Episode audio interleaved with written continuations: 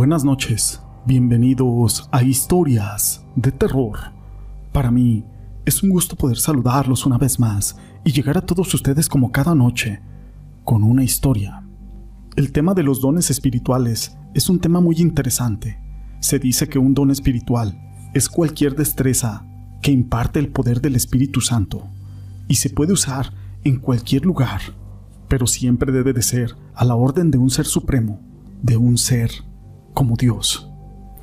Pero todo esto no es relevante sin una historia. Mi nombre es José Llamas y te presento mis dones ocultos. Todo comenzó cuando yo era muy chica. Habré tenido algunos cinco años. Ahora tengo 38 y mi nombre es Jennifer. Mis abuelos en vida le dieron a mis papás un terreno para que ellos construyeran la casa donde viviríamos justo a un lado de con ellos. Poco a poco mis padres comenzaron a hacer aquella construcción. Recuerdo cómo ambos cargaban cada ladrillo que compone nuestro hogar y con ayuda de algunos albañiles, mis papás construyeron la casa donde viviríamos de allí en adelante. Recuerdo muy bien la primera vez que tuve una experiencia paranormal. En el baño de la casa aún no tenía puerta. Lo que evitaba para ver hacia adentro era una cortina. Yo me encontraba dentro del baño, lavándome los dientes. Mi mamá no estaba en la casa y mi papá se encontraba en el patio con mi hermano pequeño. Sentí como que alguien estaba ahí, así que volteé hacia la cortina y vi pasar una sombra de un hombre. Era un hombre alto, delgado. Lo más extraño fue que ese ser llevaba un bastón y de pronto alzó su otra mano y se puso en la cabeza un sombrero de copa alta. Me quedé helada por unos segundos y en cuanto recuperé el movimiento, salí corriendo de la casa hacia el patio a contarle a mi papá y a mi hermano lo que me había sucedido. A la par que yo describía a aquella persona que vi, mi papá me decía algunas cosas sobre esa persona y le pregunté que cómo es que él lo sabía. En ese momento me contó que él también lo había visto, que ya se le había presentado, pero en sueños, y que en su sueño se asomaba por la ventana y veía una pradera y a lo lejos podía distinguir al hombre que era como yo lo vi. No puedo negar que la primera vez no pude dormir. Tenía mucho miedo de ir al baño, pero con los días me fui olvidando de lo sucedido, hasta que una noche estaba por ir a dormir cuando escuché un ruido en la cocina. Como acababa de ir por agua, creí que había dejado mal puesto algún vaso o algo, así que fui a ver qué es lo que se había caído. Cuando entré, un claro de luz que entraba por la ventana y vi al fondo a una mujer con la cara agachada vestida completamente de negro. Como podrán imaginar, di un grito tan fuerte que hasta mis abuelos pudieron escuchar en la casa de un lado. Mis papás rápidamente llegaron para ver qué era lo que sucedía y no podía hablar mucho. Tenía miedo, lloraba sin parar. Mi mamá me abrazó y me llevó a la cama. Me dijo que no me preocupara, que no pasaría nada. Y ella se quedaría a dormir conmigo. Desde ese día me pasó algo extraño. Yo creía que estaba enferma o que algo andaba mal, pues cuando tenía una persona enfrente de mí veía irradiantes luces de colores muy luminosas a su alrededor. Otras veces eran colores oscuros y no podía entender qué es lo que era. A veces no solo veía esas luces, sino que podía ver personas que no estaban en el lugar donde las estaba viendo. En fin, con el tiempo perdí el miedo y la verdad es que dejé de poner atención en esas cosas, hasta que supongo que lo olvidé.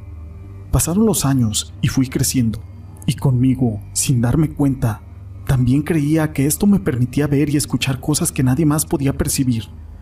Cuando salí de la secundaria por un tiempo, me dediqué a ayudarle a mi mamá en un negocio que tenía, pues no quise seguir estudiando. Cuando comencé de nuevo a tener este tipo de eventos paranormales, fue ahí mismo, en el negocio. La primera vez estaba sentada cerca de la puerta de la cocina, pues mi mamá tenía un pequeño restaurante, y vi correr por un lado mío a un pequeño niño de cabello oscuro y tez clara. Pensé que se le había escapado alguna clienta, así que corrí a buscarlo, pero me llevé la gran sorpresa de que no había tal niño allí adentro. La segunda ocasión escuché caer los trastes de la cocina, y al voltear vi asomarse por la puerta un pequeño niño, pero no era el mismo de la última vez. Este era un niño de cabello güero, muy blanco y con sus ojos claros. asomó su cara por el marco de la puerta, me sonrió y se escondió de nuevo. Esta vez no me paré para ver quién era, pues yo sabía que no había nadie en la cocina, mucho menos un niño. Puedo afirmar que lo vi tan claro como si yo me estuviera viendo en el espejo. Yo tenía la mala costumbre de dormirme muy tarde. Me pasaba horas y horas en la computadora descargando música, hablando con amigos, etc. Una madrugada me levanté por agua a la cocina y justo cuando me estaba sirviendo sentí que alguien me observaba. Volteé lentamente hacia el pasillo y efectivamente alguien me estaba observando. Era un muchacho que vestía un overol de mezclilla y una camiseta blanca. Recuerdo que al voltear a verlo, él bajó su mirada.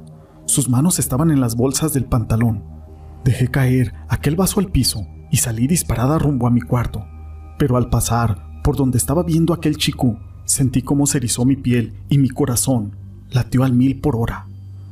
Uno de esos eventos que para mí en lo personal ha sido uno de los más fuertes, sucedió una noche de noviembre, precisamente un día 2, cuando se festejan a los santos difuntos. Como siempre, me encontraba muy entrada en la madrugada en la computadora.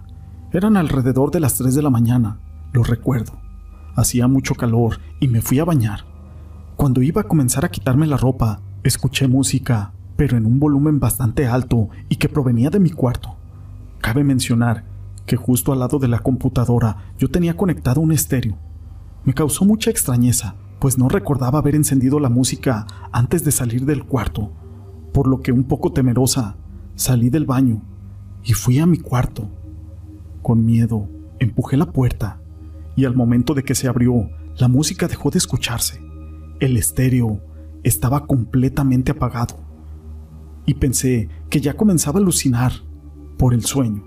Pero cuando me dirigí de nueva cuenta al baño, escuché un barullo de voces que supuse eran mis vecinos, ya que normalmente en esas fechas llegaban de visita los hijos y nietos de aquella pareja de personas mayores que vivían a un lado de nuestra casa. Sin tomarlo mucho en cuenta me metí a bañar. Había pasado algunos cinco minutos cuando comencé a escuchar que tocaban la ventana del baño y se escuchaba como si golpearan el marco con una moneda. Pero ¿quién tocaría aquella ventana del baño si eran pasadas las tres de la mañana? Me bañé lo más rápido que pude y el golpeteo en la ventana cada vez era más continuo. Mientras me vestía, comencé a escuchar de nueva cuenta aquella música y el barullo de voces, que era cada vez más fuerte. Moría de miedo, así que me fui al cuarto, aventé de nueva cuenta la puerta, y claro, no había nada de ruido. Yo tenía tanto miedo que mi única reacción fue taparme con una sábana de pies hasta la cabeza, y comencé a rezar. El barullo de las voces lo sentía cada vez más cerca de mí, hasta que claramente pude escuchar la voz de una mujer que me decía al oído, Nos vamos a ir muy lejos, a donde nadie puede encontrarnos. Mi corazón se quería salir de mi pecho, mi cuerpo estaba temblando, mi respiración se agitó y no pude hacer más que rezar todas las oraciones que me sabía y hasta las que no sabía también. Me la pasé despierta la noche entera, pues tenía miedo de que eso, en verdad, me llevara. Al día siguiente, no quise contarle nada a nadie de todo lo que me había pasado, pues no quería que pensaran que yo estaba loca o que estaba inventando cosas así. Así que decidí guardar mi secreto, hasta un mes después que platicando con mi abuelita me contó sobre una prima, que ya le había sucedido algo similar a lo que a mí me pasó y decidí contarle me dijo que el barullo de voces que yo había escuchado era porque los difuntos bajan a visitar a sus familiares vivos y que solo algunas personas llegan a sentir aquellas presencias o a escucharlos. La verdad, hubiera preferido no ser esa persona. Y así fueron pasando los años. Yo seguía viendo seres que estaban pero no estaban, o más bien, que nadie podía verlos más que yo. A veces soñaba con alguna persona y más tarde me enteraba que le había sucedido algo. A veces son cosas buenas, otras veces son cosas muy malas. Y eso es algo que nunca me ha gustado, pues hasta la fecha me sigue sucediendo esto. Y así, algunas cosas más, que tal vez en otro momento podré contárselas o escribírselas. Esta historia la quise compartir con ustedes.